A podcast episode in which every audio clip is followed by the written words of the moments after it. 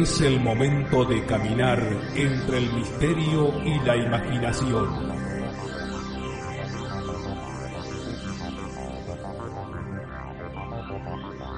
Es el momento de caminar al filo de la realidad. Conduce Gustavo Fernández. Junto a Quique Marzo y Emanuel Yudice.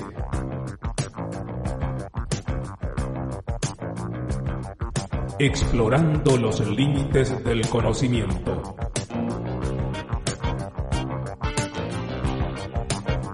Locución José Ruiz Díaz.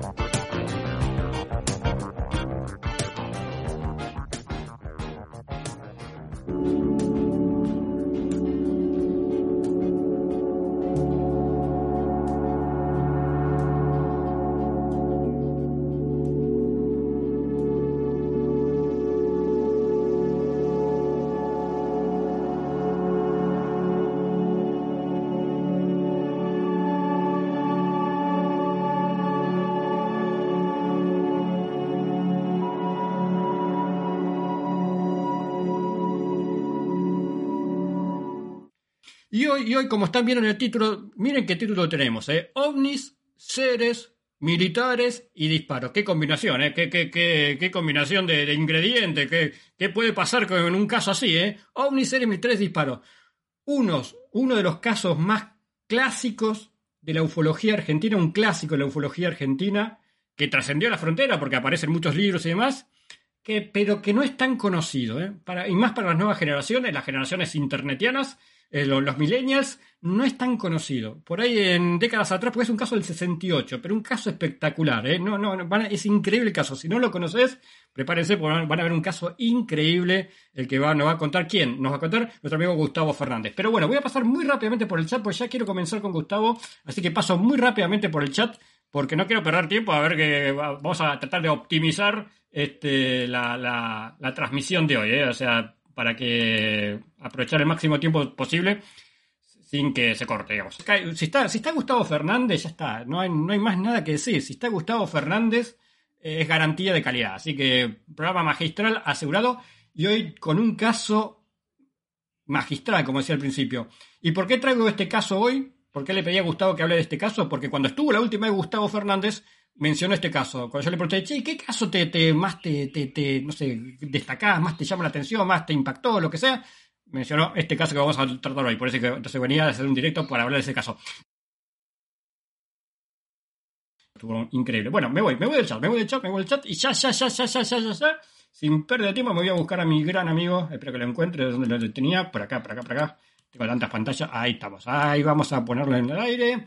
Le voy a habilitar el audio para que lo puedan escuchar. Él es el magistral, como dijo algo por el magistral, Gustavo Fernández. ¿Cómo estás, Gus? Muy, pero muy buena tardecita acá en Argentina. Bueno, vos también estás en Argentina, por ahora, por ahora estás en Argentina. ¿Cómo estás, Carlitos? Un poco exagerado eso de magistral, salvo que me traten como el detergente, ¿no? Este, gracias, gracias por invitarme nuevamente y el saludo cordial, como siempre, a todos tus seguidores. Eh, Gus, eh, antes yo te dije, bueno, vamos a entrar directamente al caso, pero no, pero me parece un poco irrespetuoso. Decime dos, lo que quieras comentar antes de entrar en el caso de hoy. Eh, algo sobre tu vida, sobre alguna actividad que hiciste o que vas a hacer, eh, tu página, algo, pasarme algún chivito de algo. No, no, te agradezco, pero simplemente como siempre invitar a la gente a visitar nuestro portal alfilodelarealidad.com, donde tienen acceso a nuestros podcasts, video podcasts, artículos, investigaciones y demás. Cuanto a actividades, me tomé unos días de vacaciones, lo sabías, estuvimos charlando en esos días y ahora comienza esto de, viajar a otros países para las actividades, eh, algunas vinculadas con la temática que nos ocupa, otras mm, paralelas, no ajenas, paralelas, pero que bueno, será ocasión en otra oportunidad de ahondar, porque, como dijimos, aprovechemos el tema y vayamos directamente, si te parece bien, al tema que nos concita. Exacto. Eh, les reitero, para aquellos que no vieron los directos anteriores con Gustavo Fernández, busquen después tranquilo, directo 430 y directo 113. Directo 430 que se llamó Lo que los militares argentinos ocultaron sobre ovnis y el directo 113 Al filo de la realidad, que es el, mítico podcast eh, de nuestro amigo. Eh, cuando estuvo en el 430, ya por enero, eh, yo le decía, bueno, le preguntaba sobre un caso, mencioname un caso, le digo Gustavo, me dijo, este caso que vamos a hablar hoy. y bueno, eh, que es un clásico, para mí, para mí es uno de los clásicos de la ufología argentina, poco conocido actualmente, poco conocido actualmente, por eso me parece interesante traerlo, eh, un caso del año 68, si mal no recuerdo, así que Gus, te dejo, te dejo todas las pantallas, todos los micrófonos, mientras vos hablas yo voy a poner como para acompañar una imagen que es la, miniatura que, que, tuvimos, que traje sobre el caso, la gráfica sobre el caso. Gracias, Carlito. Sí, y no solamente es poco conocido este caso, a veces resulta redundante y hasta pesado recordar, pero necesario, que hubo toda una época pre-Internet con investigadores, con publicaciones, bibliografías, boletines, conferencias, que conformaron una movida ufológica muy significativa, no solo en Argentina, en todo el mundo, y que no necesariamente todo está subido las, redes por un lado o a Internet en general. ¿no? Entonces muchas veces los, los las modernas generaciones de apasionados de estos temas ignoran casos que fueron puntuales e ignoran momentos que fueron puntuales. Yo creo que en lo que corresponde a Sudamérica en general, pero, pero, particularmente en Argentina, todavía nos debemos una profunda revisión del año 1968 porque la cantidad y calidad de episodios de casuística ufológica de ese año, seguida relativamente cerca, pero que nunca alcanzó esa, esa complejidad casuística, por el año 1965, hay tres años antes, realmente creo que mm, difícilmente fue alcanzado en los años posteriores. Y en la manera, por otro, por otro lado, de cómo impactaba en la opinión pública, recordemos, una época que no existía Internet, no existían las redes, uno tenía que manejarse con cuatro canales de televisión, radios, AM, no existía la FM, periódicos, algunas revistas, y sin embargo la manera como el tema ovni impactaba en la sociedad pública, eh, uno que por los años que tiene acumulados pertenece a esa época, aunque niño vivió esa época, todavía, todavía se recuerda. Uno de los casos más interesantes desde mi punto de vista, y es el que me invitó Carlitos a compartirles, ocurrió el viernes 19 de julio de 1968. En, eh, o supuestamente ocurrió, porque ahora vamos a hablar de las dementidas, de las idas y venidas, en, en el regimiento número 2 de Caballería Blindada, que se encuentra en las proximidades de la ciudad de Olavarría, esto es en plena provincia de Buenos Aires.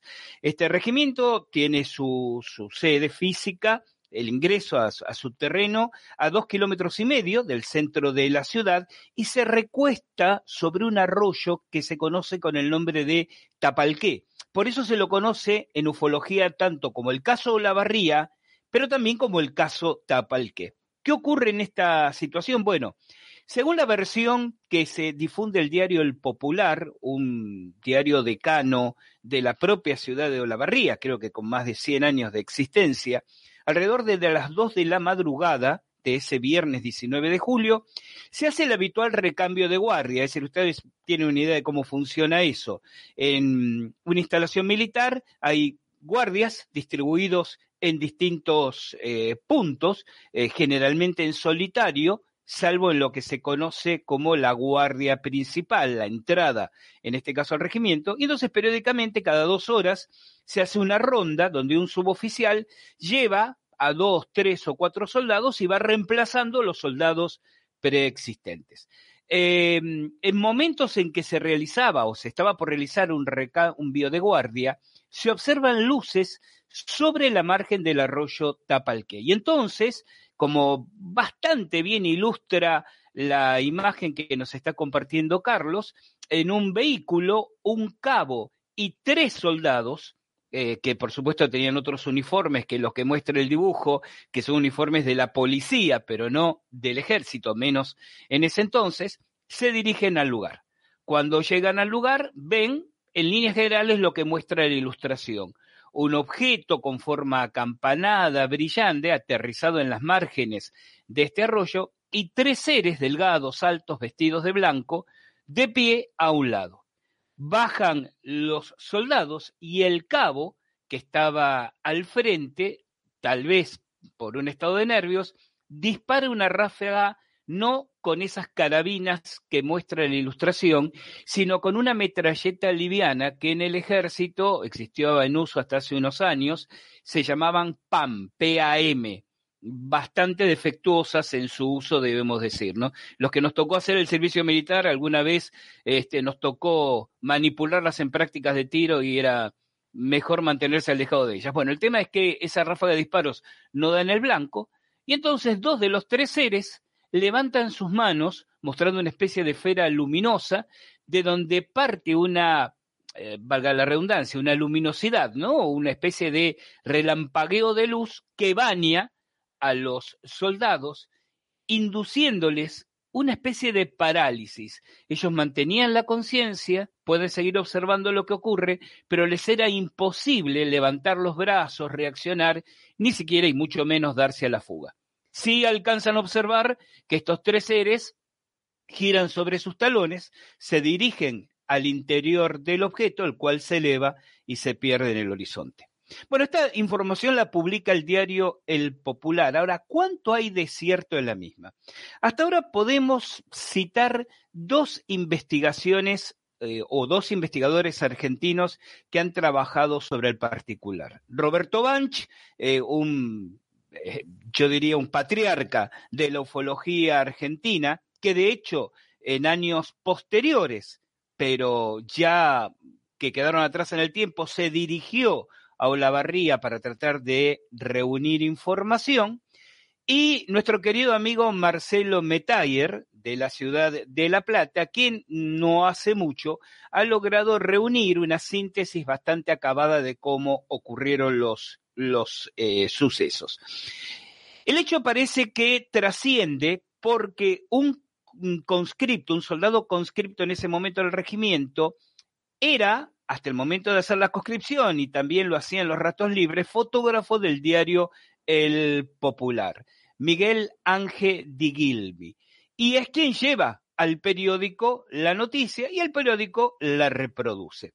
Lo interesante está en la repercusión que los estamentos militares tiene eh, esta publicación, porque primero aparece el segundo jefe del regimiento, Candiotti de apellido, que él lo desmiente completamente, ¿no? Dice que en realidad eran versiones antojadizas, que no se basaba en nada cierto. Luego hay pocos días después un comunicado oficial del ejército que el diario Popular por obvias razones, se ve obligado a reproducir, pero esto fue interesante, un comunicado que llega del ejército pero sin firma. Esto es como una, uno podría hacer dos lecturas, o como un grosero error administrativo que invalida el comunicado, o como una especie de sugerencia de que el tema quedaba abierto, un comunicado en el cual no solo se ratifica la desmentida, sino que además literalmente se amenaza a las personas que pongan en peligro, en peligro el orden y la tranquilidad pública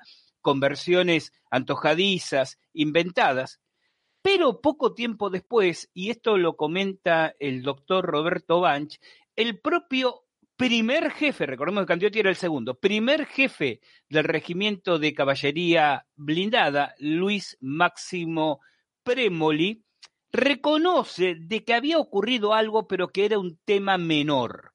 Y nunca se aclaró a qué se refería ese tema menor. Entonces, cuando se, eh, off, the record, ¿no? De manera extraoficial, se pide alguna aclaración sobre ese punto, llegan versiones. Las versiones dicen que había un grupo de soldados que habían bebido y que salieron a un espacio abierto y dispararon unos tiros casi de manera festiva. Luego se cruzaba con otra versión que decía que el ejército había improvisado una pista de aterrizaje y que las luces que se encendían esporádicamente para dar la posición de la pista a alguna aeronave en vuelo es lo que los soldados habrían confundido. Esto son, eh, digamos, justificaciones eh, muy forzadas, muy groseras. Primero porque uno tiene que imaginar que un grupo de soldados están enterados, anoticiados de que hay una pista de aterrizaje circunstancial y unas luces que se encienden las mismas no los va a llevar a disparar eh, aleatoriamente contra las mismas. Y en cuanto a la primera versión, esta de los soldados ebrios que dispararon eh, unos tiros al aire como para distraerse, eh, suena más a un argumento dado para satisfacción de la audiencia que algo que se basa en los hechos, porque con el mismo criterio podemos decir, bueno, pero debe haber algún expediente abierto donde figure la investigación interna y sumarial que se hizo sobre el mismo. Y toda investigación, si es que se hizo y si es que constó en actas, desapareció. Inclusive, inclusive hoy en día, los investigadores que en distintos momentos históricos han tratado de obtener del ejército información sobre el episodio, han encontrado siempre la misma respuesta. Hay secreto de sumario. Y parece poco creíble que décadas después de ocurrido el hecho, todavía siga habiendo sobre este episodio secreto de sumario, sobre todo si tiene una explicación tan sencilla aparentemente, como esas versiones que se hicieron circular y que yo creo que es un mecanismo de contrainteligencia. Es decir, eh, cualquiera que se haya interiorizado un poco del tema sabe que una de las herramientas de los servicios de inteligencia es sembrar rumores que generen efectos contrapuestos, pero que sean irrastreables en cuanto a su fuente. Pero además recordemos lo siguiente, en el año 68, no solo el tema estaba caldeado, como dije al principio, por la cantidad de episodios y la calidad de episodios, sino porque muchos de esos episodios involucraban a militares. Recordemos, por ejemplo, que en agosto, el 30 de agosto del 68, ocurre el famoso caso Pechinetti Villegas, dos empleados del casino de Mendoza, estamos hablando siempre de Argentina, quien al terminar su turno laboral y estar de regreso en el vehículo de uno de ellos a sus respectivos domicilios, son interceptados nuevamente por un objeto, por un grupo de seres, quienes, el caso Pechinetti Villegas es casi un clásico de la ufología argentina, quienes les transmiten un mensaje, les muestran unas imágenes en una especie de pantalla luminosa y graban ciertos símbolos en la carrocería del vehículo. ¿Por qué digo que esto también implica a los militares? Porque el caso ocurre a 300 metros de la guardia principal del Liceo General Espejo, que es el Liceo Militar de Estados Unidos, y donde Pechinete y Villegas corren a buscar auxilio después que finaliza su experiencia de, encuentros cercanos. Y como esto hizo que el ejército en ese liceo se viera implicado en cuanto a cómo reaccionó la guardia cuando llegaron estos hombres, que si la guardia había visto o no, no, había visto el objeto en el momento en que se acercaba a sus proximidades. Digo, todo esto, perdón, todo esto de alguna manera estaba complicando a las Fuerzas Armadas argentinas en años que ya empezaban a ser difíciles políticamente, ¿no? Para quien tenga memoria, eh, y los llevaba a esa eh, presunción que toda difusión de estos episodios podía alterar el orden público de alguna manera. Entonces, ese año 68 hubo muchos otros episodios trascendentes. Un mes antes en junio, también en Mendoza, eh, un obrero petrolero la, del rubro del petróleo, Núñez de apellido, tuvo también un encuentro cercano con entidades que le mostraban, al igual que en el caso de Pechinetti y Villegas, un mensaje en una pantalla luminosa eh, en, una, en una localidad próxima al caso de Pechinetti y Villegas. O sea, fue un año donde lugares sensibles destilerías petrolíferas, eh, instalaciones militares, fueron visitadas por inteligencias de origen desconocido.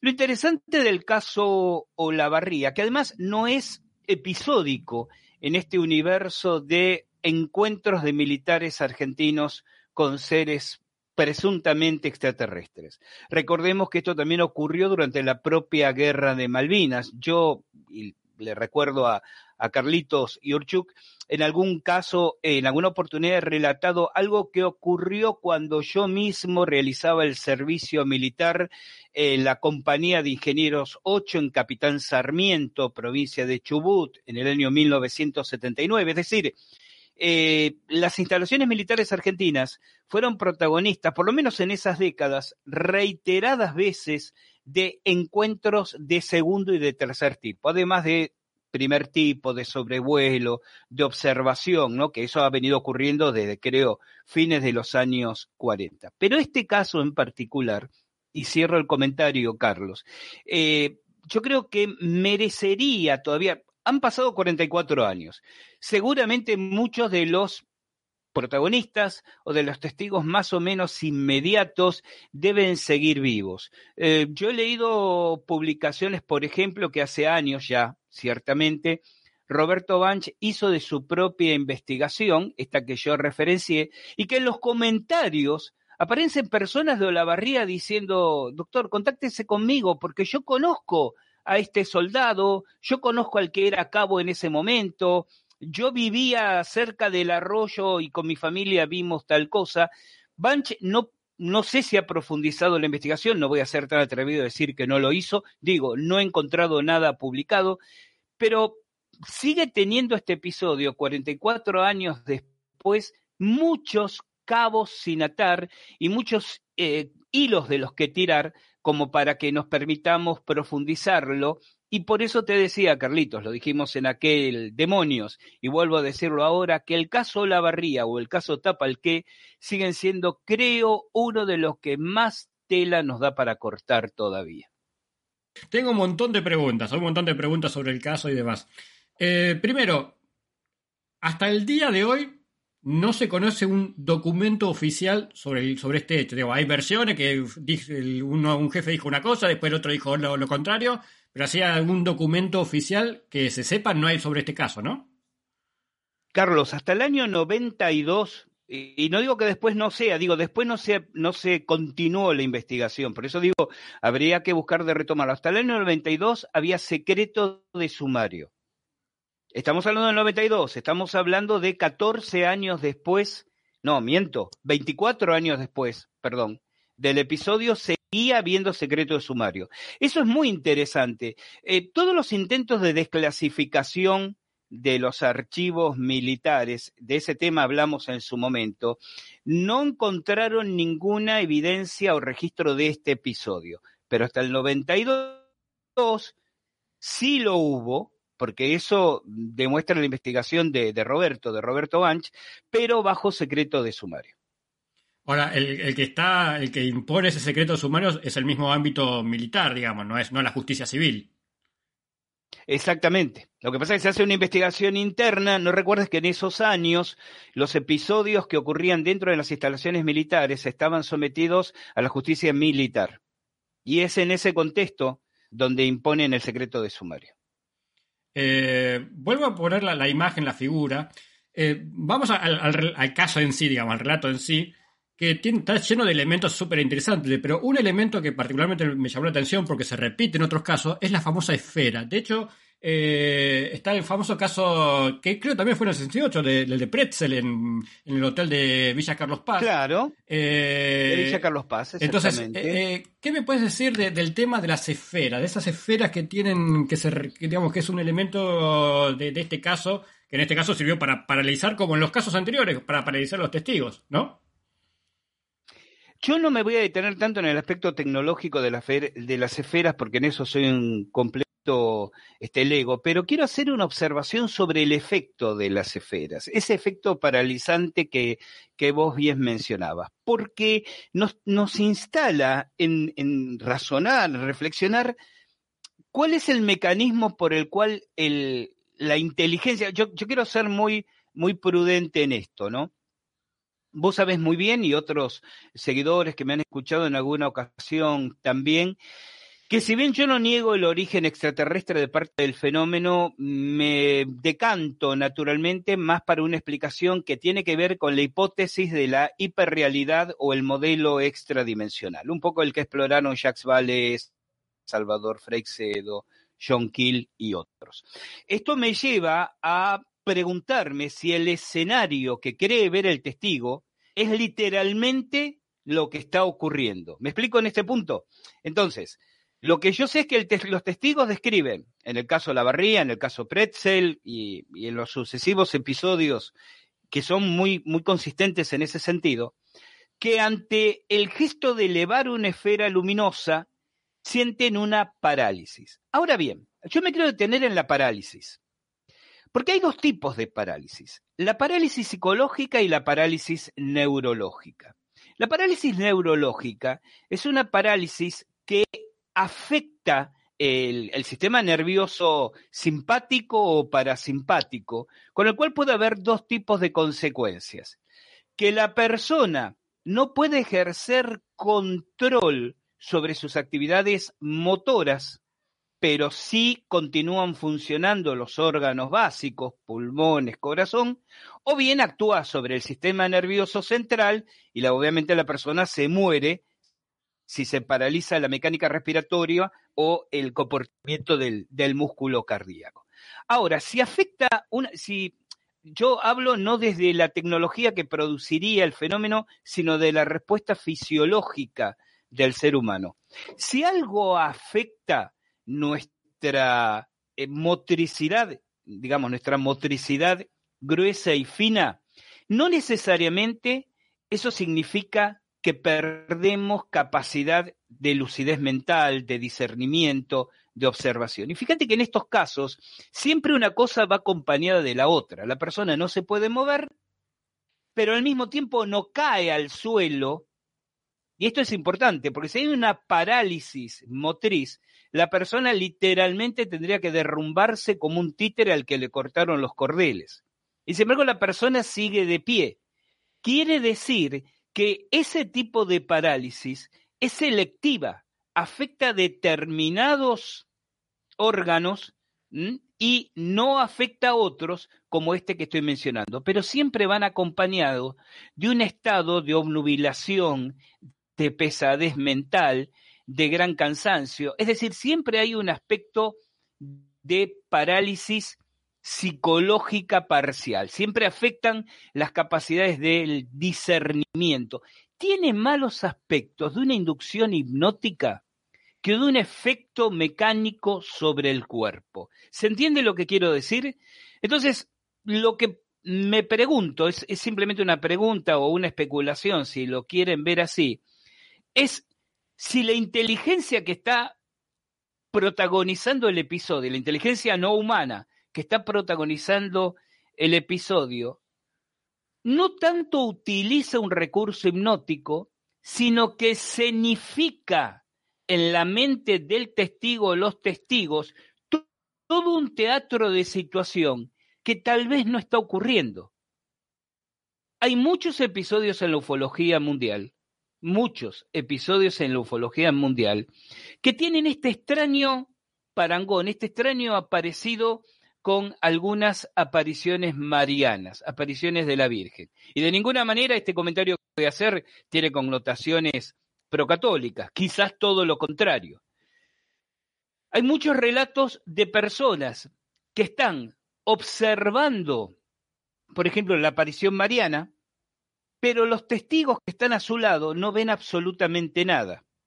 La persona vive la aparición, la persona recibe el mensaje, la persona quizás obtiene información, no vamos a entrar porque este programa no es sobre apariciones marianas, obtiene información sobre hechos a futuro, pero si nos guiamos por la descripción de los que están alrededor, nos dicen, estaba como catatónico, pero no se vio nada, no ocurrió nada, y entonces todos decimos, lo será un producto de su mente, será un juego de su imaginación. Sin embargo, desde su interior vive la experiencia y suministra una información de que estuvo en contacto con algo.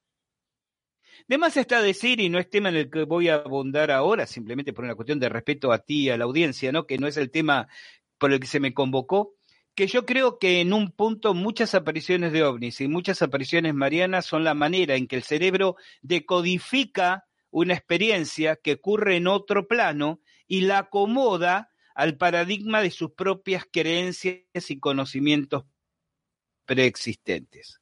Lo que digo es que en ambos casos, por eso traje a colación las apariciones marianas con esto que estoy contando del caso Olavarría, si la persona vive el, episodio bajo una influencia de tipo hipnótico, ya expliqué por qué creo que es una influencia de tipo hipnótico y no una de tipo electromagnético, eh, la parálisis, ¿no? De eso estoy hablando. No una influencia de tipo electromagnético, sino de tipo hipnótico.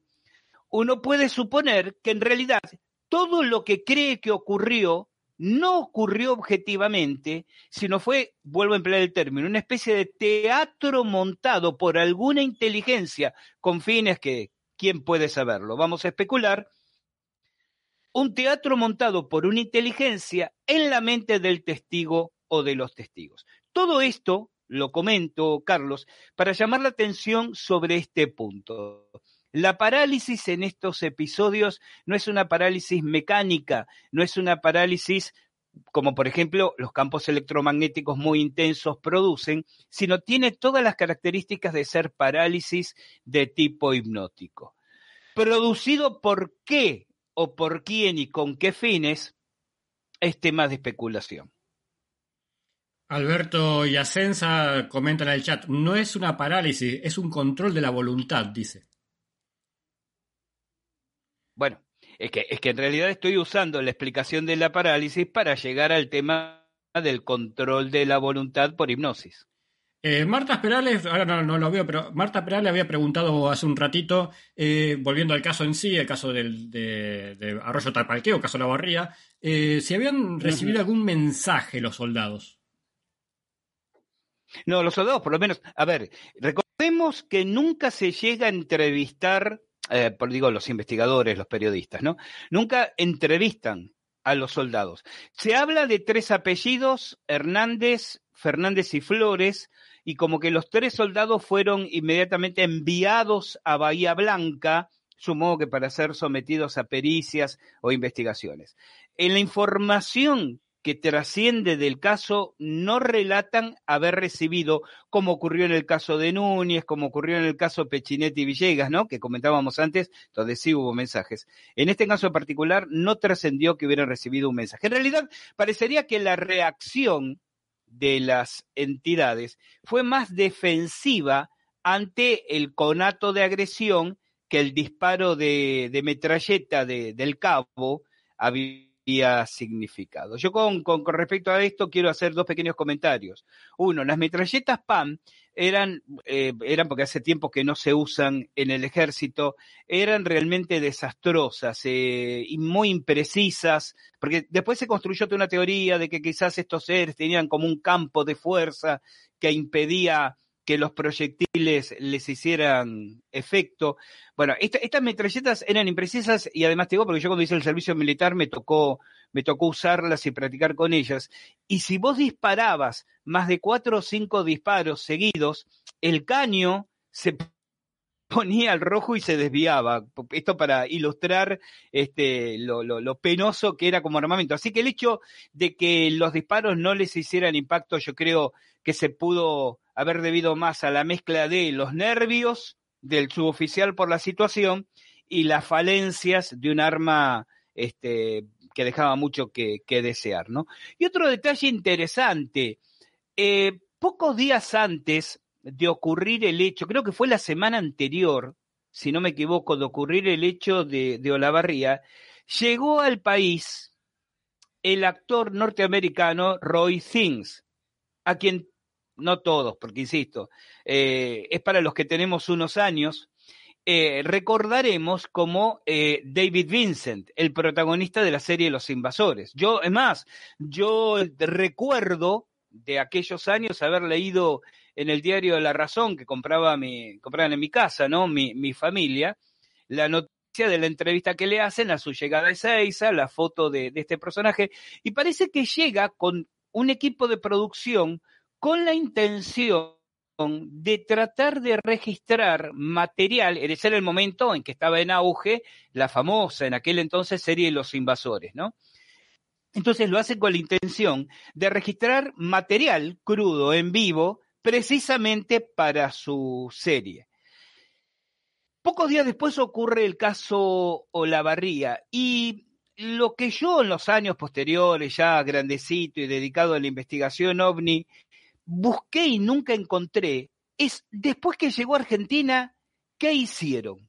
No aparecieron, no se filmó nada, aparentemente, la serie no muestra en ningún momento en los capítulos subsiguientes material que corresponda a Argentina, no hay crónica periodística de qué tareas o qué actividades o a qué eventos asistió eh, Roy Sings y su equipo cuando estuvieron en Argentina.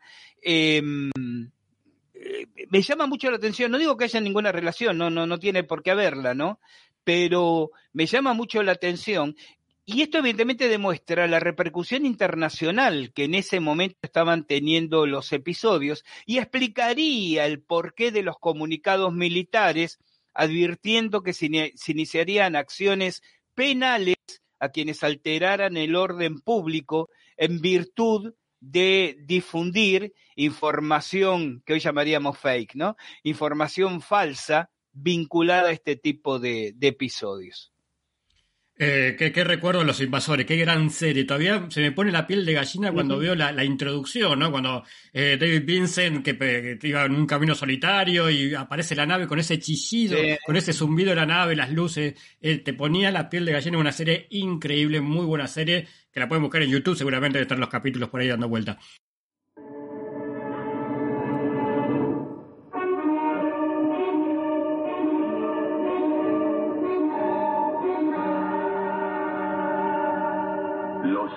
Con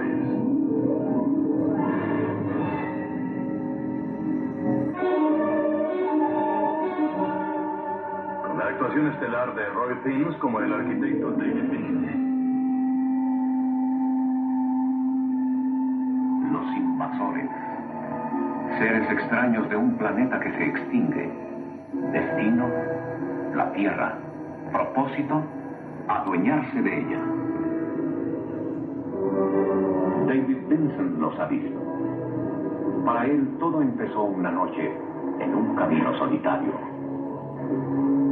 cuando buscaba un atajo que nunca encontró. Empezó con un merendero cerrado y abandonado, con un hombre tan fatigado que no podía seguir el viaje. Empezó con la llegada de una nave de otra galaxia. Ahora, David Vincent sabe que los invasores han llegado que se han adaptado al aspecto humano. En alguna forma, debe convencer a un mundo incrédulo de que la pesadilla ha comenzado. Artistas invitados.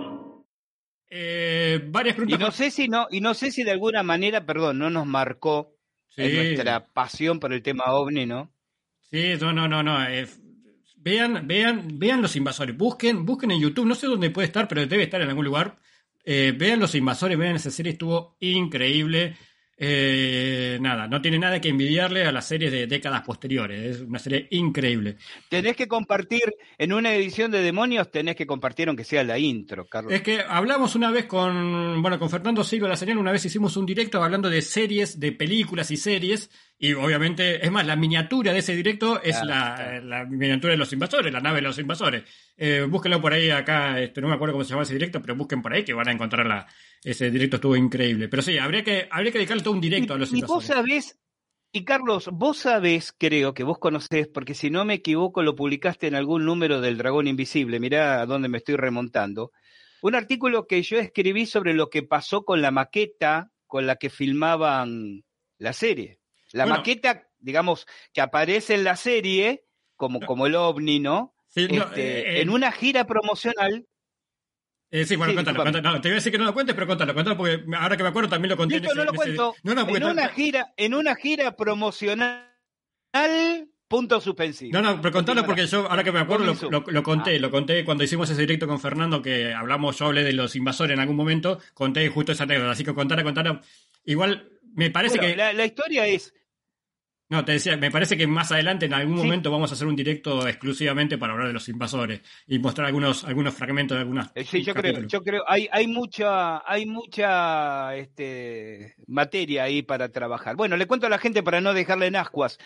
Eh, te- se, se filma la, la, la, la tanda de capítulos, termina la, la filmación en el 69, porque en ese entonces eh, muy pocas series hacían como hoy, como hoy en día, que filmaban un año, las ponían en Netflix, que no existía, obviamente, las ponían en televisión y después filmaban otras. Se filmaba una o dos temporadas de corrido y después se lanzaba al mercado. Entonces, terminan de filmar toda una larga serie que era de, creo que de 40 capítulos, en el 69, y salen, se organiza una gira promocional de la serie por distintos estados de Estados Unidos, llevando la reproducción, la, maqueta, pero la maqueta a tamaño real que aparecía en la serie, en la serie como la, la o las naves extraterrestres que visitaban el planeta. Y no recuerdo ahora si fue en Wyoming o en Minnesota, no, no, eh, lo quiero cometer el, el error de dar con certeza un lugar que en este momento no recuerdo. Eh, bueno, hacen la presentación en una ciudad, eh, queda la reproducción en un patio, en, un, en un parque al aire libre, y a la mañana siguiente había desaparecido. ¿Qué tiene esto de significativo? Esa era una reproducción, creo que de nueve metros de diámetro, ¿no? Con todas las características supuestamente internas que, se, que los guionistas pensaban que tenía que tener una nave extraterrestre. Digo, suponer que fue robada por una productora eh, competidora o por un grupo de pandilleros, es, es, irracional. Es irracional suponer que pudieron haberlo desarmado en una noche, transportado en una noche, fuera de la vista de, de ocasionales transeúntes o, guardias que podían moverse. Literalmente de un momento para otro desapareció.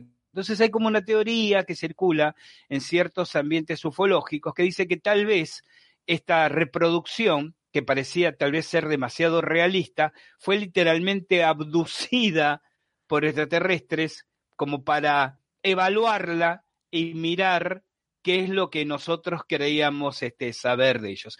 Esta interpretación tal vez sea antojadiza, es una interpretación que, como dije, circuló en ambientes ufológicos. El hecho cierto es que la reproducción desapareció en medio de la noche. Eh, Lorena Sierrata de Café. De Las Vegas. Ahí, ahí estamos, ahí Blacky nos aclara que fue en Las Vegas la desaparición. Ah, ah bien. Eh, Lorena Serrata comentaba más arriba en el chat que, bueno, del Café Ufológico Rosario, que ella consigue a los testigos, no sé cómo hace, pero consigue testigos de un montón de casos. Mm -hmm. lo, lo, consigue a Dionisio Yanka, no sé cómo hizo, pero consigue a Dionisio Yanka, que ahora quiere conseguir, ahora se enganchó con el caso este de que estamos hablando hoy. Entonces quiere, obviamente va a empezar a buscar a los testigos. Vos mencionaste unos, unos apellidos de los soldados. ¿Esos apellidos son ficticios? ¿Son los supuestamente los apellidos reales? No lo sé. No lo sé. Sí, le puedo facilitar a Lorena, que desde ya le envío un, fuerte abrazo, le puedo facilitar, tengo un par de datos de gente de Olavarría que dice conocer, o por lo menos en ese momento haber conocido directamente a los implicados y tengo un par de correos electrónicos que les puedo facilitar pero no lo sé más. Yo te decía cuando me preguntaste este caso en su momento, este es uno de los casos de los que yo me debo una investigación en profundidad. En general, lo sabes bien, Carlos, soy bastante reacio a hablar de episodios que yo no he investigado en forma más o menos directa, pero este en particular es uno de los que tengo como asignatura pendiente y que merecería un tratamiento más profundo. Buenísimo, buenísimo. Así que cual, eh, vos, o cualquiera que pueda aportar algún dato sobre este caso, comuníquese con Lorena, así pásenle cualquier dato que ella después, no sé cómo hace, encuentra a los testigos y seguramente después de, de encontrar a los testigos de este caso va a buscar la nave de, de los invasores, va a ver quién, va a buscar quién se, quién se robó la nave de los invasores. Sí. eh, también Pablo Bancro preguntaba, bueno, perdí, perdí, pues, fue pasando el chat, muy activo el chat y lo perdí, pero en un momento preguntaba por qué, digamos, acá está, ¿te parece, eh, dice eh, dice Pablo Van Krau, ¿no? ¿Te, te, parece que civilizaciones de otros planetas tan evolucionados van a producir un teatro frente a nuestra evolución primitiva? ¿Cuál sería la finalidad para hacer este acontecimiento? Y te, yo te amplío, Gus. ¿Por qué? ¿Por qué se monta este...? Pues yo también coincido con mucho con lo que vos decís, comparto mucho lo que vos decís. Eh, ¿Por qué a veces da la sensación que todo es una puesta en escena? En muchos casos vos decís, "Co- es- está absurdo lo que pasa. Entonces vos decís, esto es una puesta en escena. ¿Para qué? ¿Por qué? ¿Cuál es tu reflexión? Obviamente no, no, no te pido una respuesta concreta porque creo que nadie la sabe, pero ¿cuál es tu reflexión? ¿De por qué? Eh, lo mío es el mejor de los casos, es una humilde especulación. Yo al comentario de Pablo, a quien también colega investigador saludamos, le, le haría mi siguiente observación personal. Eh, Pablo parte de su propio sesgo de aceptación cuando dice, ¿te parece que civilizaciones más avanzadas de otro planeta, etcétera, etcétera, etcétera? Y eso es una petición de principio. Se comprende en en filosofía se llama así, es decir, si yo acepto esa petición de principio, civilizaciones avanzadas de otro planeta, entonces, pero el, tema es que yo no tengo por qué estar de acuerdo con esa petición de principio. Yo no- nuevamente, nuevamente, a ver, aclaro por si oscurece, como decía el gaucho, yo no estoy negando que episódicamente civilizaciones avanzadas de otros planetas visiten.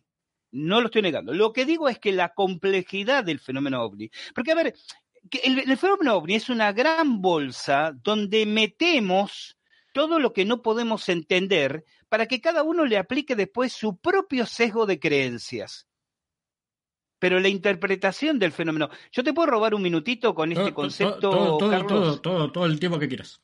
Sí, porque no quiero que, que mi, mi idea quede, quede a mitad de camino. A ver, lo voy a citar con un ejemplo que en el cual yo soy recurrente en charlas, en, en entrevistas, donde digo, estoy parado en el campo una noche, veo una luz en el cielo con comportamiento extraño, ¿no? Aparentemente inteligente, y digo, oh, un ovni, seguramente una nave extraterrestre. Otra noche estoy parado en un cementerio y veo una luz con comportamiento extraño entre las tumbas y digo, oh, un fantasma, seguramente un espíritu. Y en ambos casos, de lo único que puedo estar seguro es que vi una luz extraña con comportamiento aparentemente inteligente. La explicación, la causa, nave extraterrestre, espíritu, es lo que mi sesgo de creencia interpreta del marco en que aparece el fenómeno. Cuando investigamos ovni, y esto vos, Lorena, Pablo y la gente que nos sigue lo sabe bien, nosotros estamos investigando en todo caso lo que no es, no lo que es. O sea, decimos, no es un avión, no es un globo sonda, no es un satélite, no es un fraude, no es, no es, no es, es un ovni. Pero en sí, hablar de ovni no implica que por carácter transitivo sea una nave extraterrestre. Hoy nuestra cultura tecnológica nos hace ver como absolutamente natural que estamos ante un fenómeno de origen extraterrestre. En el medioevo, su cultura religiosa les hacía entender que estaban ante un fenómeno demoníaco o angelical. Y yo estoy seguro que dentro de 500 años nuestros descendientes se van a reír de nuestra interpretación como nosotros nos reímos de la interpretación del medioevo, salvo que seamos tan soberbios que creamos que estamos en la cúspide de la evolución intelectual y que nadie va a interpretar las cosas generacionalmente mejor que nosotros. Por eso, y por un colectivo de razones que no, no voy a aburrir ahora, es que digo, admitiendo que el fenómeno ovni es tan dilatado, tan amplio, que engloba muchas posibles explicaciones, pues yo creo que uno de los grandes males de la ufología es que aquí todos se casan con una teoría. Están los etistas, los etistas son los defensores de la hipótesis extraterrestre. Están los que sostienen que son, no sé, eh, naves que vienen de la Tierra hueca, los que dicen que vienen de otra dimensión, los que son viajeros en el tiempo. Y el fenómeno ovni es lo, su- lo suficientemente multifacético como para englobar todas esas explicaciones y seguramente explicaciones que no somos capaces de concebir aún. Y ahora voy a la pregunta que me hiciste. ¿Cuál es el sentido de esta teatralización? Y te dije, aquí voy a especular. Yo suelo decir que el ovni es un cósmico coansen.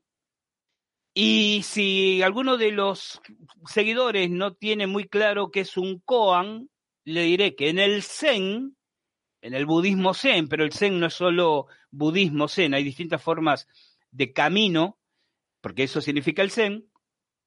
El koan es algo que somete a tu intelecto a un estrés para que se, se provoque una disrupción y te permita percibir un orden trascendente de realidad. Yo creo que la realidad es mucho más amplia que el paradigma de la realidad en que nos movemos. Y entonces una inteligencia o múltiples inteligencias construyen un teatro que sea digerible y asimilable por nuestra instancia evolutiva para acompañarnos o dirigirnos o manipularnos, aquí cada uno que crea lo que quiere, en el siguiente paso de evolución colectiva que vamos a realizar. Los primeros indígenas americanos que vieron llegar los galeones de Europa describieron tiempo después e inclusive dejaron en, el antiguo México prehispánico, eh, hispánico, poshispánico, inmediatamente poshispánico, quedaron códices donde describían a algo, extraño que se acercaba en las aguas con árboles y casas en su parte superior, islas flotantes donde había hombres extraños de metal. Estaban describiendo galeones, ¿no? Con los conquistadores en ellos. Lo describían de acuerdo a su lenguaje. Y recordá, Carlos, algún caso que creo haber comentado en el programa anterior, donde en un mismo episodio visto por un ingeniero agrónomo y por una señora buenísima pero analfabeta de campo, son descriptos, ambos ven el fenómeno, el fenómeno es real, el fenómeno deja evidencias físicas, pero ambos describen dos cosas distintas. El ingeniero agrónomo, el aterrizaje de una nave espacial, la, la señora que vivía en el campo, la aparición de la Virgen María. Es decir, cada uno decodifica el fenómeno de acuerdo a su propio paradigma. Entonces creo que esta gran teatralización que en la hiperrealidad, yo empleé este término en un momento en esta entrevista, que en esta hiperrealidad en que existimos, esta teatralización que algunas inteligencias montan tiene como objetivo ir incorporando en el inconsciente colectivo determinados engramas, determinadas estructuras de pensamiento que son funcionales a nuestra propia evolución como especie. Como cual, y cierro el comentario, como la aceptación natural que existen otras civilizaciones en el universo, preparándonos tal vez así para un gran contacto. 40 años atrás, cuando hablabas del tema ovni en un bar, Carlos, me hubieras dicho, baja la voz porque nos están mirando como locos. Hoy nos sentamos a tomar un café, hablamos de ovnis y vos ves que la gente estira el cogote para escuchar de lo que decimos. Esta anécdota que estoy contando demuestra un cambio colectivo en las tendencias sociales.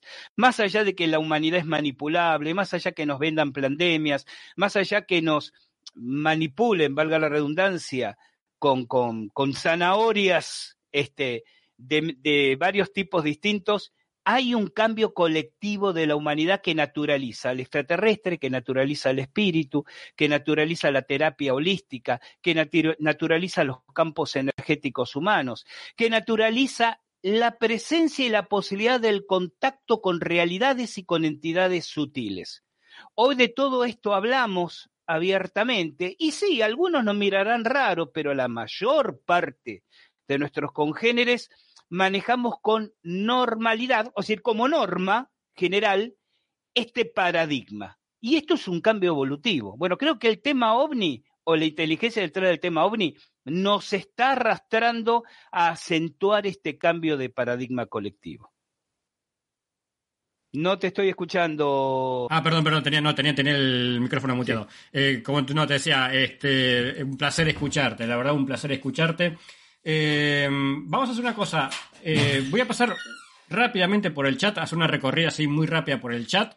Y después regresamos ya para hacer el, cierre. Estaría horas, horas escuchándote como, como cuando escucho el podcast al filo de la, realidad. Pero bueno, este no, no quiero extenderme mucho en el grito de hoy. Eh, por suerte, mm, perfecta la conexión, no tuvimos problemas, así que voy a pasar rápidamente por el chat. Leo algunos comentarios ahí muy por arriba para, para saludar a la gente y cuando regresemos, eh, anda preparándote el cierre. eh. Obviamente nos, vas a dejar tu, tu- la forma de contactarte, de seguirte en la, en la- por las páginas, en las redes, todo lo que sea, y alguna reflexión final. ¿eh? Y bueno, así que nada, te voy a sacar un segundito del aire para que descanses también un segundo. Te voy a mutear, ya estás muteado, así que puedes descansar unos segundos. Paso rápida, muy rápidamente por el chat. Eh, bueno, vamos, a arrancar acá. Eh, dice Marcelo Metalla, que recién lo mencionaba, bueno, hoy más temprano lo mencionaba Gustavo. Eh, Marcelo Metalla está en el chat, dice, qué lindo ver a dos amigos juntos en pantalla y ver tantos amigos acá en el chat. Abrazo. Y después más abajo agradece por, la mención. Eh, está Marta Perales, Hernán Durán, Fran Joel desde Rosario, eh, Mario Fortu Martín, uno de nuestros moderadores que lo tuve, lo pude conocer en el Congreso de Victoria, eh, lo pude conocer a Fortu Martín en, vivo y en directo en el Congreso de Victoria. Es real, es de carne y hueso Fortu. No es una, una, no es una, una aparición o una puesta en escena o una manipulación mental, no, Fortu existe, es de carne y hueso, y estuve ahí con, con Fortu. Este, llevó un agua mineral saborizada, no, que estuvo increíble, eh. todo lo que probó esa agua mineral que llevó Fortu estuvo increíble. Diego RP eh, siempre aparece en las esferas, dice Diego RP. Eh, Irene Cruzacto Vara dice, hola, hola, hola. Bueno, acá Marcelo Metella agradecía por la mención y mandaba un corazón grandote. Patricia Paz, muy buenas noches a los demonios. Eh, Super López Anacleto de España. Mauricio Mandara, también ahí presente. Alfonso Recinzo. ¿Se sabe el porcentaje de estos casos? ¿Quién atacó o agredió primero?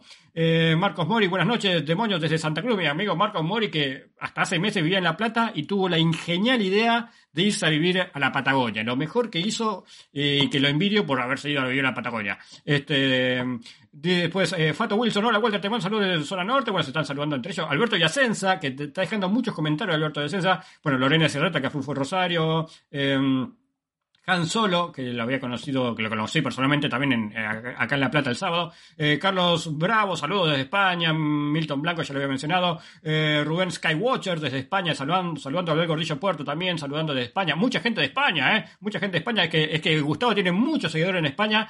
Bueno, me contó un pajarito que, no sé, creo que va a andar por allá dentro de poco, pero bueno, es otro tema. El origen presente, buenas tardes, Damián, dice, eh, se están saludando entre ellos, se conocen todo, el- vino toda la banda ahí de, que siga a Gustavo. Eh, Diego Jaime, buenas noches, demonios. eh, a ver, a ver, a ver, mm, bueno, salteo, salteo, salteo. Eh, bueno, muchos hablando de la serie de los invasores. Bueno, el dedo meñique, como dice. Y no se olviden del dedo, del dedo meñique, dice Alberto Yacenza, por supuesto. la- el clásico, el elemento clásico de los invasores, el dedo meñique. Eh, ¿Qué es el dedo meñique? Bueno, vean la serie, busquen en YouTube la serie. Que dice Hernán Durán, genial los invasores, lo estoy viendo, hay capítulos en YouTube. Bueno, busquen, busquen la serie en YouTube y se van a dar cuenta porque el dedo meñique. Eh, Dice Super López Anacleto, me da la impresión que el universo y la vida es como un simulador muy grande creado por unas inteligencias a modo experimental, interactuando con él cuando quieren y tomando el control de eventos. ¿eh? Vivimos dentro de una Matrix o algo así, supongo yo. Eh, Blackie Guzman dice, eh, fue en Las Vegas, bueno, eh, decía que era en Las Vegas, pero después alguien aclara dónde fue. Eh, a ver, bueno, salteo, salteo, Ma- Mario Triviño. Eh, Dice Mario Raúl Triviño, la puesta en escena puede ser porque ellos juegan con nosotros como lo proponía Salvador Freicedo. ¿eh? Héctor Luis Fonseca, no creo que estos fenómenos se reduzcan a aspectos mentales o bioquímicos del organismo. Eh, recordemos que ante estos fenómenos muchos animales reaccionan con miedo. Eh, Guillermo Funes, buenas noches, saludos desde el Café Ufológico Volcán de San Luis, gracias, gracias Guillermo. Como no recordar la serie que nos inspiró varios en este tema y recordar el dedo meñique, también menciona el dedo meñique para identificar los extraterrestres. Sí, sí, el dedo meñique es un clásico. Eh, bueno, salteo, salteo, salteo, salteo, salteo, salteo. Eh, evidencia ovni. Eh, dice evidencia ovni, dice que es medio escéptico parece. A mí no me demuestran nada avanzado, solo que nos estamos, eh, solo que no estamos en su agenda. La tecnología es la que tenemos nosotros, solo que los científicos no dan con el mercado. ¿Por qué mandan la plata acá? Bueno, no sé, me perdí. Eh, Verónica Muñoz dice, por Dios, excelente explicación, saludos, buenísimo el programa al filo, saludos, gracias Verónica Muñoz desde Rosario. Eh, Diego Suárez, tal cual, mi pasión por el tema de voz inició a temprana edad, tipo 8 años, viendo la serie Los Invasores, era totalmente impresionante para la época. Para la época y te diría para ahora, ¿eh? O sea, la- si vos la ves ahora está bien. Ob- obviamente es una serie de la década del 60, no, no, no vas a ver la- la- la- digamos, lo- los efectos especiales de hoy, pero está buena, está muy buena y te digo que... Es más, creo que me, me- es más realista, es más realista. Eh, hoy en día la, la, serie con tantos efectos especiales y CGI y toda esa cosa, eh, ya viste, se van al otro extremo. en cambio, Los Invasores era más realista, más simple, más realista. Eh, es como que te podía pasar a vos, digamos, lo que estaba pasando en la serie. Alexis Morales, por una luz, hasta un. Dice Alexis Morales, por una luz hasta un ovni tiene un sesgo, porque si es una luz, ¿por qué llamarlo objeto? De ahí el nombre Fanny. coincido, muchos, muchos vemos, como decía, como es algo que coincido. Muchos ven luces, entonces ya le ponen, detrás de la luz ya ponen una nave y detrás de la nave ponen un ser inteligente que la está tripulando, pero en realidad lo que estás viendo es una luz, pero bueno, eso es otro tema. Eh, Martín Cuesta, buenas noches para todos, qué bueno que volvieron los directos, digo de repente, muy buena la explicación. Eh, es igual al caso Cigarrales, Alberto Yacenza, Quincio Giro, buenas tardes a todos. Vuelvo un paso atrás, vean el directo que hicimos con Alberto Yacenza sobre el caso Cigarrales, un caso muy poco conocido, muy poco conocido, pero donde dos testigos ante un mismo evento ven dos cosas o interpretan dos cosas distintas ante un mismo evento. Es, un, interesantísimo porque encaja con todo lo que hablamos hoy. Así que busquen después casos cigarrales o cigarrales, busquen en, acá en, demonios, así todo junto. Ahí lo puso separado, pero todo, todo junto, cigarrales, y vean, increíble. Santiago Pibe dice, Opay, la, la, desaparición de la maqueta de los invasores se produjo el 15 de junio del 67 en Denver, Colorado. ¿eh? La nota se encuentra en el sitio Mystery Planet. Sí, yo tenía ese dato también, de Mystery Planet de Deme Colorado. Eh, eh, bueno, acá me está diciendo Gus que no está al aire, pero me está diciendo por interno que, por la cucaracha, como es en la televisión, que sí, que, es verdad. Eh, Pablo Cano, hoy, por hoy la gente está más abierta, dice. bueno, y a todos, gracias, Alan Reynoso, buen programa, José Pineiro, bueno, nada, hay un montón de comentarios, pero no los voy a, no los voy a leer porque si no vamos a dar hasta, hasta mañana. Eh, eh, bueno, no sé qué están hablando del papel higiénico, eso no lo entendí, cierto, dice Marta Perales. Nunca entendí para qué tanto papel higiénico, no sé, debe ser algún comentario anterior que me perdí. Bueno, habrá que ver qué, estarán hablando.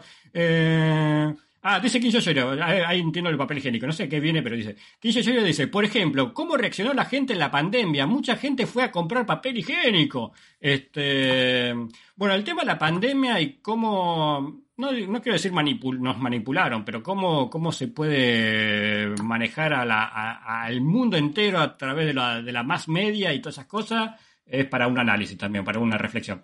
Bueno, eh, me voy del chat, me voy del chat. Eh, no voy a pasar avisos parroquiales para no perder más tiempo, pero semana intensa. ¿eh? Mañana, hoy, hoy como anduvo todo bien, mañana voy a hacer el directo que tenía pensado mañana. Eh, y después, bueno, siguen los directos normales y el viernes a las 22 la edición de bueno, de mayo, que va a estar en junio, del Café Ufológico Rosario, ¿eh? que iba a ser el viernes pasado, pero como todos los directos, lo pasamos para, esta semana. Así que bueno, vuelvo, vuelvo con, nuestro invitado, con Gustavo Fernández, porque está ahí ansioso, quería hacer algunos comentarios sobre los comentarios. Eh, Gus, eh, primero, algún comentario, si quieres hacer, de lo que se está comentando en el chat, digamos. Anda bien tu telepatía, Carlitos, porque estaba tomando nota de varias cositas que quería acotar y que rápidamente comparto. Bueno, respecto a lo que comentabas de, seguidores en España, sí, sí, realmente, no, no yo, sino al filo de la realidad, tiene muchísimos, muchísimos seguidores en España. Yo me estoy yendo el 9 de junio o sea, el jueves de la semana que viene, para hacer unas actividades de difusión vinculadas a dos grandes pasiones mías, que es la parapsicología y las sabidurías ancestrales. Y también para retomar una investigación que ya inicié antes de la pandemia por allá, que es mm, con lo que llamamos el Centro Energético de Montserrat. O sea, voy a estar en Barcelona, en Huesca y en Islas Canarias haciendo actividades y cuando esté en Barcelona voy a aprovechar para investigar, siempre aprovecho los viajes para llevar adelante alguna investigación de campo y con lo que allí se conoce como el portal de este Montserrat. Quiero hacer varias observaciones sobre algunos comentarios. Em, una aclaración a, Pablo, sí, sí, ciertamente, Pablo aclara que él no habló de extraterrestres. Yo no había leído tu chat, me llega ese comentario, Pablito, como que te habías referido a civilizaciones de otros planetas, ¿no? Y es verdad, es todo un tema que tendríamos que los ufólogos reunirnos a debatir seriamente, interpretar, interpretar, perdón, el teatro de apariciones. Es algo que no estamos haciendo. Uno de los oyentes, no recuerdo el nick, dice, los militares usan la expresión secreto de sumario, la justicia militar. No los militares en general. Interviene en este tipo de episodios siempre, interviene la justicia militar. Y la justicia militar se maneja con la misma terminología que adivinemos, la justicia civil. entre ellos expresiones como secreto de sumario. Le mando un saludo a Fortu, que no sabía que estaba aquí. Vos sabés que yo no lo conozco personalmente, pero es un grande, este tipo realmente es genial.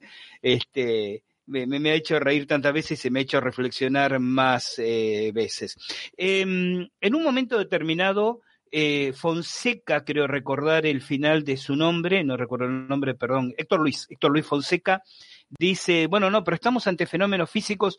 Yo no sé, Carlos, si ustedes en Demonios trataron, en alguna ocasión yo no he, tenido oportunidad de seguir todos tus programas y, y, no quiero cometer el pecado de omisión, la interpretación junguiana del fenómeno ovni, porque Jung usa un término que ha sido muy mal interpretado. Hay que volver a leer y leer con consistencia eh, sobre cosas que se ven en el cielo, ¿no? El libro original de, de Jung sobre el tema ovni, porque él los define como entes psicoides.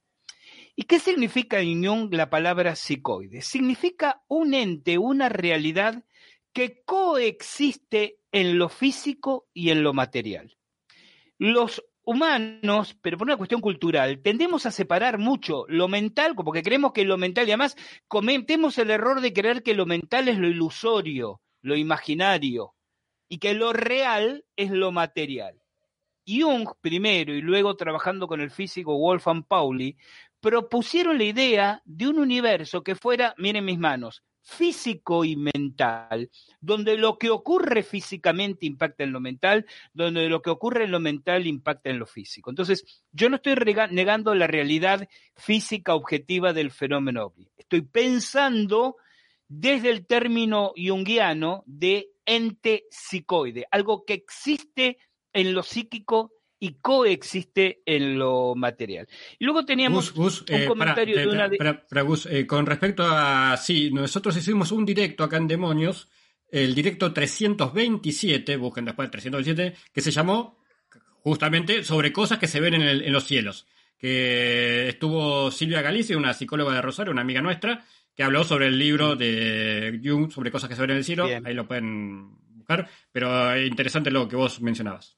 Ahora sí, continúa. Perfecto, lo voy a ver, lo voy a ver. Y el último comentario, no me acuerdo de cuál de las oyentes porque estaba tomando apuntes a mano alzada, que cita que la abuela vio en un momento el TV Plasma por primera vez en Tokio y 30 años después aparece en el mercado. Yo voy a contar brevemente una anécdota que me pasó cuando yo estaba en sexto grado de la primaria. Tenía 11 años, por lo tanto era el año 1969. Nos llevan en las excursiones escolares que se hacían en ese entonces, ¿sí? Nos llevan a una exposición en la rural. Yo soy porteño, nací en Buenos Aires, obviamente a esa edad vivía en Buenos Aires, ahí en la, en la rural de Palermo.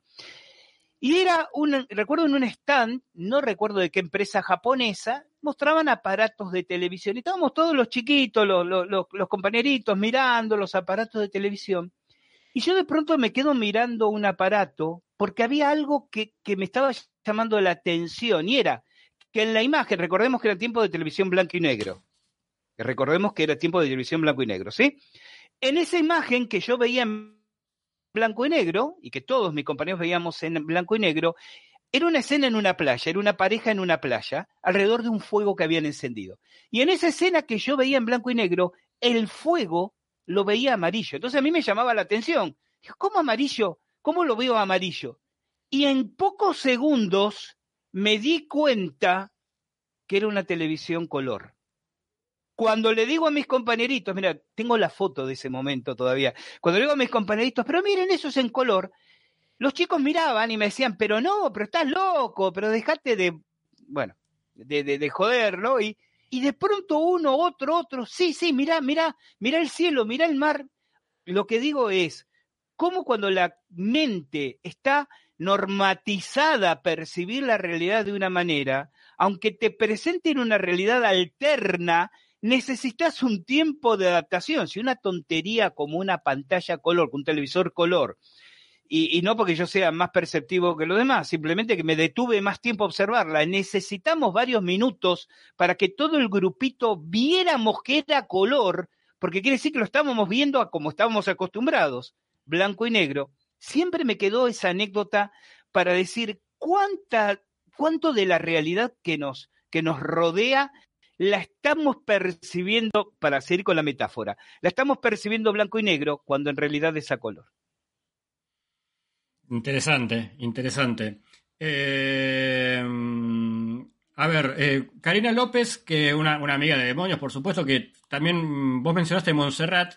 Eh, Karina López creo que conoce Montserrat, dice Montserrat, que se pare en Montserrat, dice Karina López, que se pare en el centro de la plaza y si tiene aparatos que mida o se conecte en ese lugar. Entiendo que se refiere, a ver, Karina, te referís a la iglesia, o sea, la catedral que está en el monasterio benedictino, porque tiene un atrio muy interesante con un mosaico en el suelo terriblemente esotérico. Y sí, eh, te invito, Karina, que vayas a nuestro portal, pongas Montserrat y te va a aparecer la primera parte de nuestra investigación radiestésica hecha en ese lugar. ¿Cuántos temas hay para hablar con vos? Eh? ¿Cuántos temas para hablar con vos? Eh? eh algún día acá en Montserrat, nunca hablamos específicamente de Montserrat, no hicimos un directo sobre esto, pero se mencionó muchas veces. Tenemos muchos amigos invitados españoles que por algún otro tema siempre aparece Montserrat de alguna otra forma. Em, ¿Cómo puede ser la gente? Es un lugar muy especial. Es, sí. Eh, ¿Cómo puede hacer la gente para contactarse con vos, para seguirte en las redes sociales o para ver tus trabajos? creo que tenés una página web, contanos, contanos un poquito. Nosotros tenemos nuestro portal en internet, este www.alfilodelarealidad.com, no .com.ar, .com, simplemente. Y desde ahí pueden entrar a nuestro Facebook, a nuestro Twitter, a nuestro Instagram, a nuestro canal en YouTube. ¿eh? Me pueden seguir a mí a título personal en las redes, estoy como Gustavo Fernández, obviamente. En Instagram como arroba Gustavo Fernández Oficial y en Twitter como arroba Gus Fernández, 19, eh, Gus Fernández 58. Perdón. Eh, pero vayan a nuestro, no se complique, vayan a nuestro portal, al filo de la y ahí tienen todas las opciones de seguirnos en redes como deseen al filo de la realidad.com. Anda pensando ya una reflexión final, que ahora te doy en, un, en 30 segundos te, te, digo para que hagas el cierre con la reflexión final. Un saludo a Hugo Doria, que está ahí en el chat, muy buen programa, escuchando atentamente, interesantes reflexiones, Hugo Doria. Amanda Calvo, muy buena reflexión. Como en la pandemia y el papel higiénico, eso se ve que se enganchó con el tema. Algún día también, no, hoy, pero algún día también me gustaría, no sé si hacer un programa, pero alguna reflexión tuya, porque vos me, encanta cómo reflexionás, tu, tu lo que pensás, tus puntos de vista sobre todo este tema de, la famosa pandemia. Digamos. No estoy diciendo que sea una pandemia, pero bueno, como siempre me interesó mucho ver cómo se puede condicionar no solamente a un grupito de gente, a todo el mundo, eh, a través de, los medios y demás, de las redes y todas esas cosas, digamos, ¿no? Más allá que, que sea un origen cierto o no el tema del virus y demás, eh, aún siendo, siendo cierto, lo que más me interesa no es tanto el tema del virus, sino el tema de cómo se condicionó, se encerró todo a todo, el planeta, digamos, ¿no? Y con las consecuencias que eso implica, digamos, ¿no? Eh, incluyendo lo económico. Eh, nada, algún día me gustaría escuchar alguna, alguna opinión tuya sobre, o reflexión tuya sobre, sobre esto, digamos, ¿no? Así que, bueno, eh, a todos los, eh, ya te dejo todo, Gus, para que hagas la reflexión final. Eh, a todos los espero mañana, mañana martes, si la tecnología acompaña, este, porque hasta el miércoles en teoría no se arregla todo esto. Así que si el mañana martes lo espero a las 7 de la tarde, como siempre, vamos a hacer algún directo. Y bueno, Gus, gracias, gracias por estar esta noche acá en Demonios. Te dejo, te dejo todas las cámaras, todos los micrófonos, para que digas todo lo que quieras decir y después, ni bien terminas de hablar, tomate todo el tiempo que quieras, no, no hay problema con el tiempo, y no terminas de hablar, manda automáticamente la placa de cierre.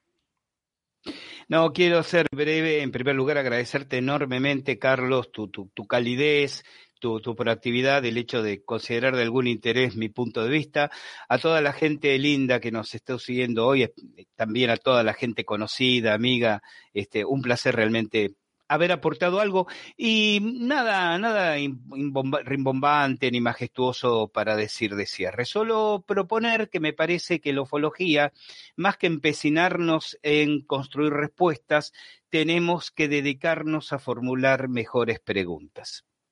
Solo eso. Gracias. Que estén bien y buena vida.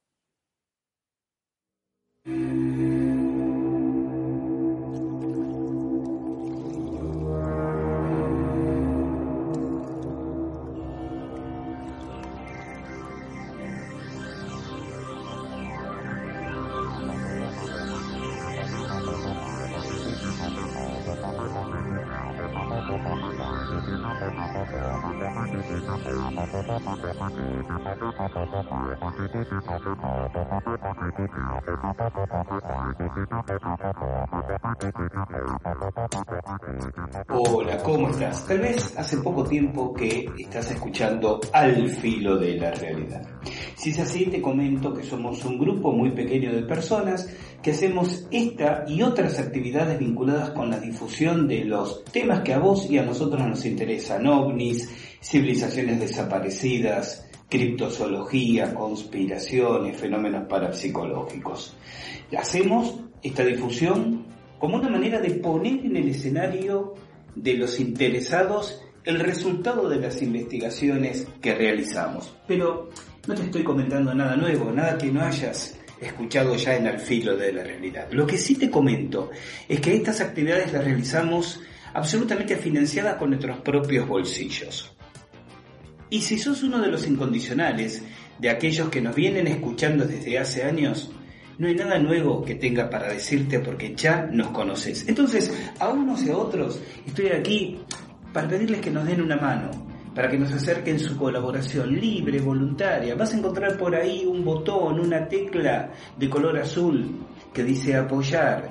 Eso nos permitirá contar con una muy, muy pequeña contribución de tu parte, poco más de un euro mensual que sumado en el conjunto de quienes quieran acompañarnos nos va a permitir acelerar investigaciones, pagar determinados análisis técnicos, poder cubrir gastos de viajes que igual seguirán saliendo de nuestros bolsillos, pero desde ese momento de una manera un poco más aliviada. Si a vos te interesa, si a vos te importa el esfuerzo que hacemos, si de alguna manera te suma algo lo que te devolvemos a través de este espacio, apoyarnos. Y vas a tener acceso a un podcast extra mensual como una manera de corresponder, de expresar nuestra gratitud. Gracias por estar ahí.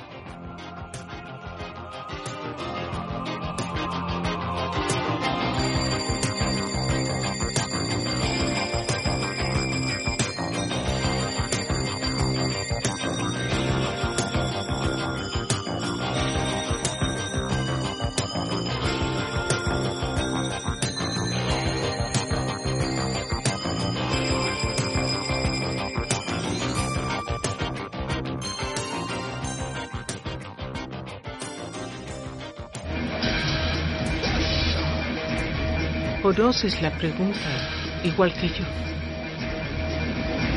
¿Qué es Matrix? Es el mundo que han puesto ante tus ojos para que no veas la verdad. Por desgracia nadie se le puede decir lo que Matrix es. Tendrás que verlo por y todos los enigmas. Al filo de la realidad. OVNIs, fenómenos parapsicológicos, conspiraciones, civilizaciones desaparecidas. Los misterios son solo la excusa para pensar mejor. Gustavo Fernández y su equipo te invitan a caminar juntos al filo de la realidad. Búscanos en iVoox. Al filo de la realidad.